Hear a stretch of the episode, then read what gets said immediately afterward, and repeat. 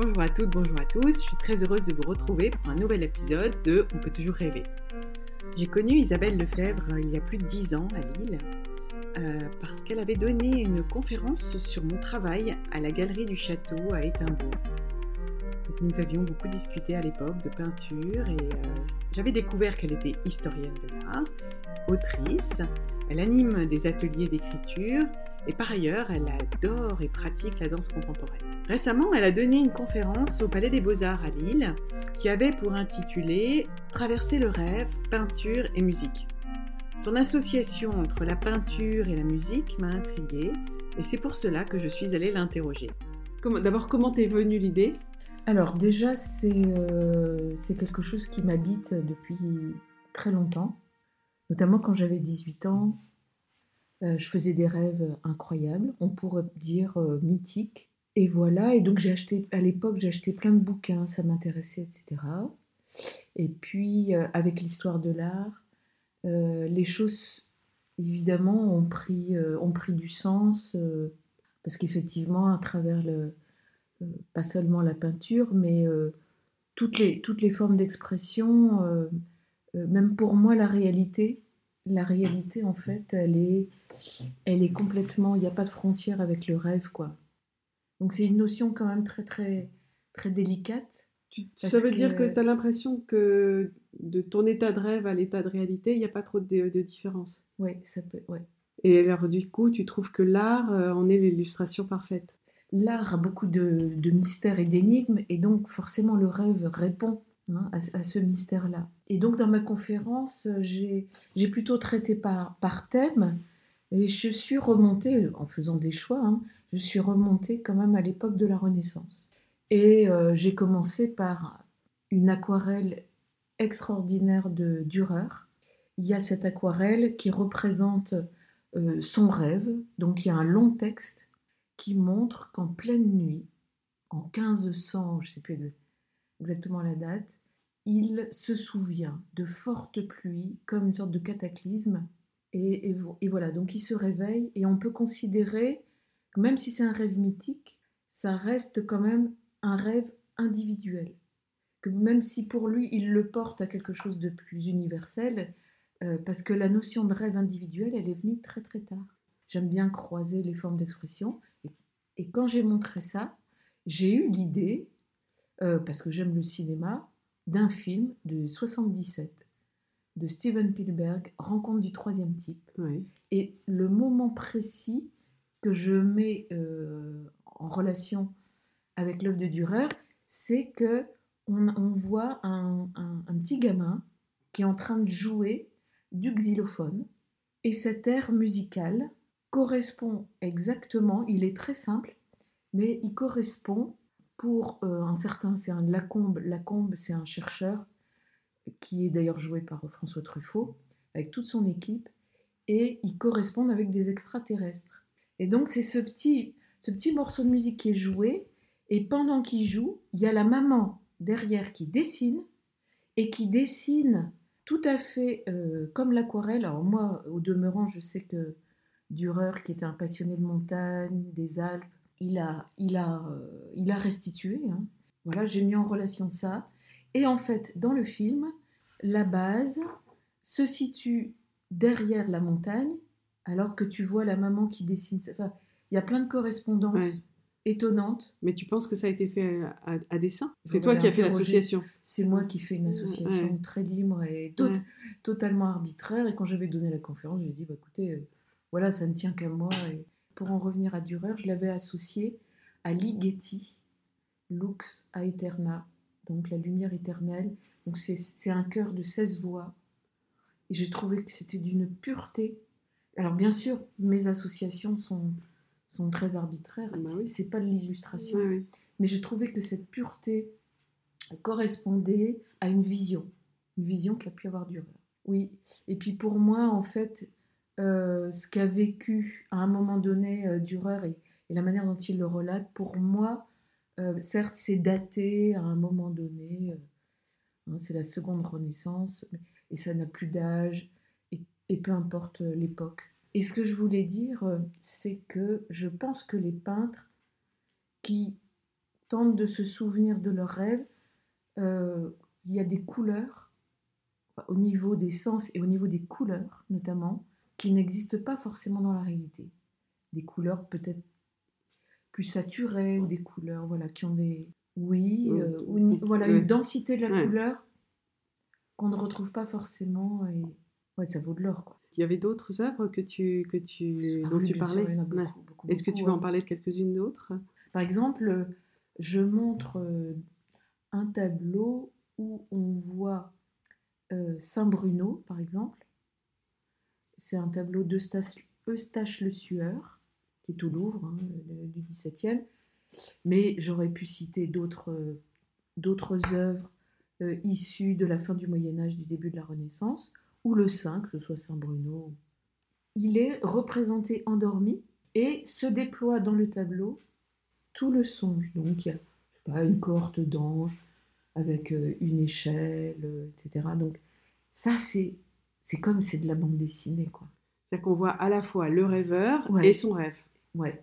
Et voilà ce côté BD, je trouve qui finalement, parce que souvent euh, les gens disent, ou même les enfants, parce que j'ai quand même beaucoup travaillé avec les enfants, hein, que c'est un art, le Moyen Âge très lointain, et en fait, tu vois, tu te rends compte qu'il y a une immédiateté, comme une sorte de bande dessinée. Hein qui se déroule.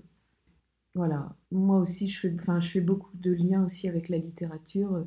Je trouve extraordinaire le poème de, de Jacques Prévert, hein, le, le, cancre. Il est là, il est euh, à sa table, mais il n'est pas là parce que par la fenêtre, hein, il s'évade. C'est ça aussi le rêve, quoi. Hein. Euh, je montre justement chez l'enfant, je montre un tableau de Chardin, et en fait, c'est un, jeune homme euh, qui regarde sur la table, il y a une petite toupie.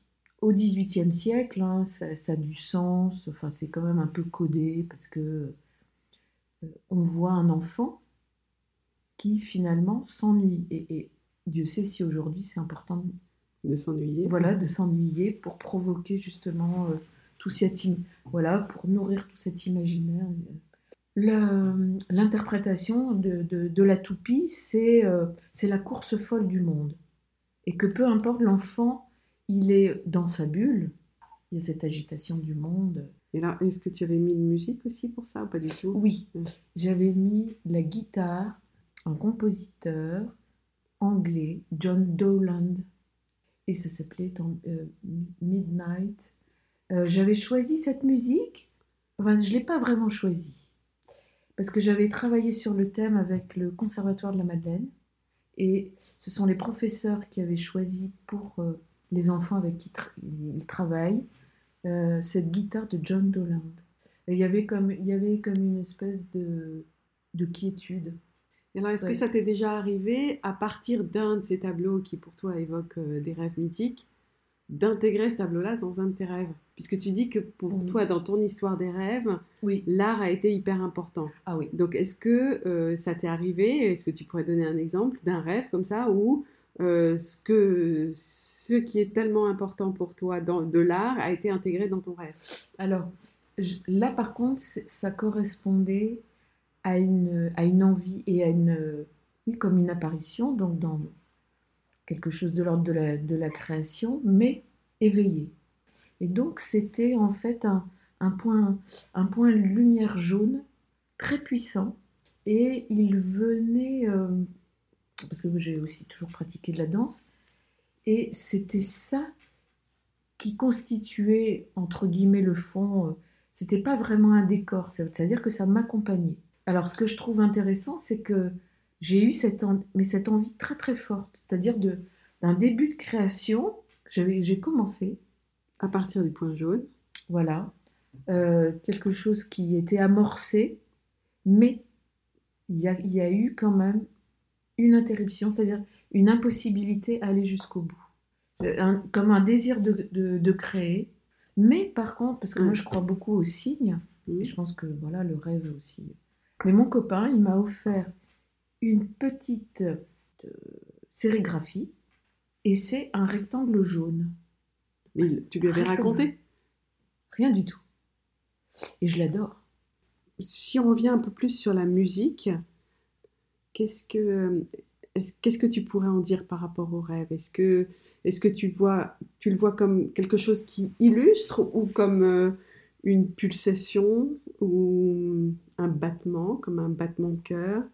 Ou... comment, comment tu vois cette sorte d'accompagnement de la musique ben, et du rêve? Je vais prendre un autre exemple dans une œuvre connue de Gaspard Friedrich, qui est un peintre romantique allemand, et c'est un voyageur qui contemple au-dessus des nuages. Et donc, il y a une phrase de Goethe qui est très forte qui dit La nature est un appel à l'illimité.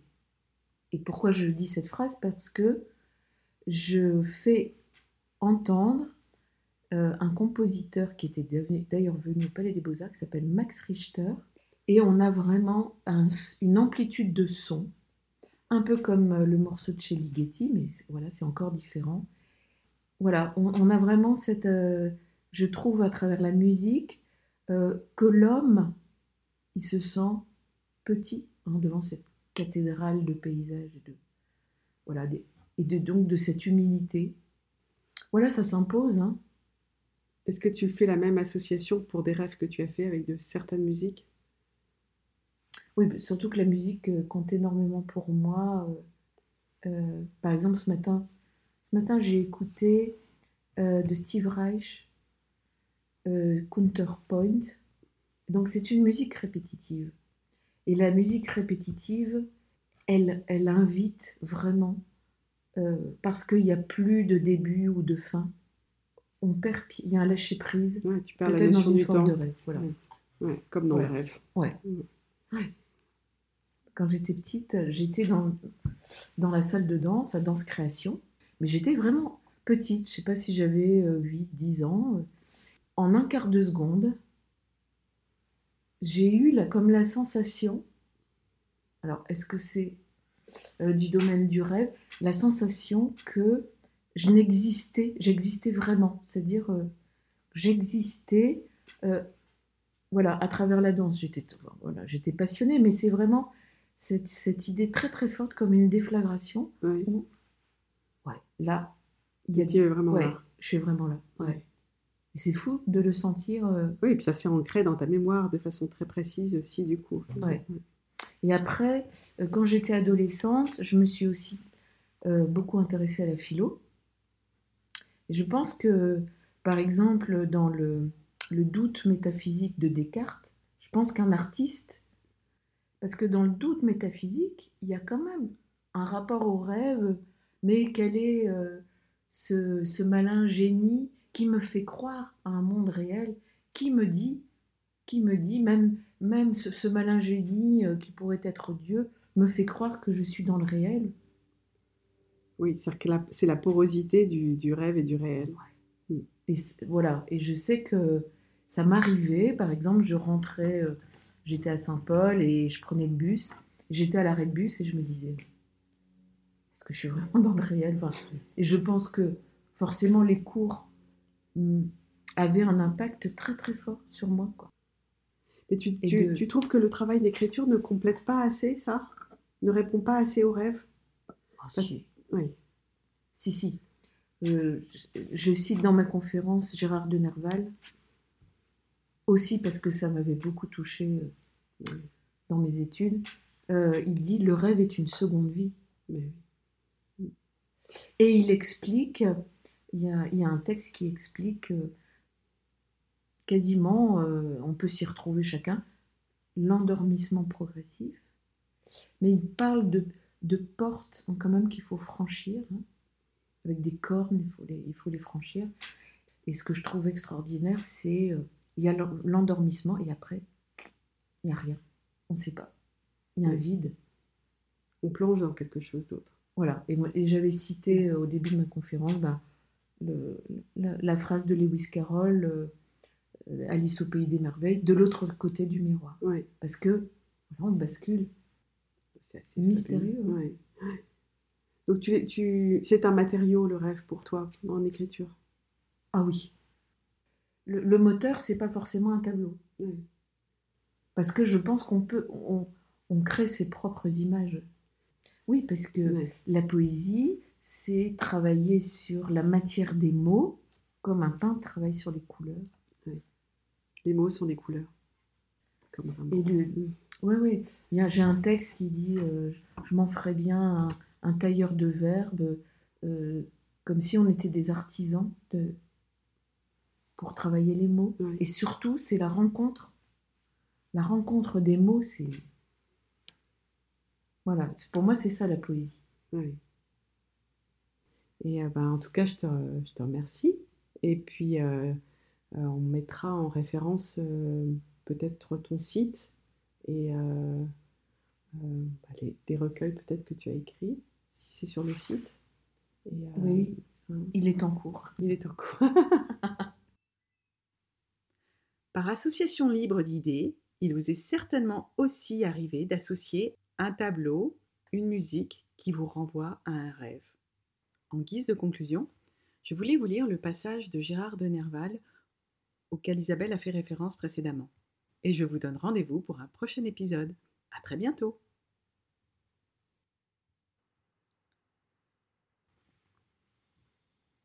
Le rêve est une seconde vie. Je n'ai pu percer sans frémir ces portes d'ivoire ou de corne qui nous séparent du monde invisible. Les premiers instants du sommeil sont l'image de la mort. Un engourdissement nébuleux saisit notre pensée, et nous ne pouvons déterminer l'instant précis où le moi, sous une autre forme, continue l'œuvre de l'existence. C'est un souterrain vague qui s'éclaire peu à peu, et où se dégagent de l'ombre et de la nuit les pâles figures gravement immobiles qui habitent le séjour des limbes. Puis le tableau se forme. Une clarté nouvelle illumine et fait jouer ces apparitions bizarres. Le monde des esprits s'ouvre pour nous. Extrait d'Aurélia, Gérard de Nerval.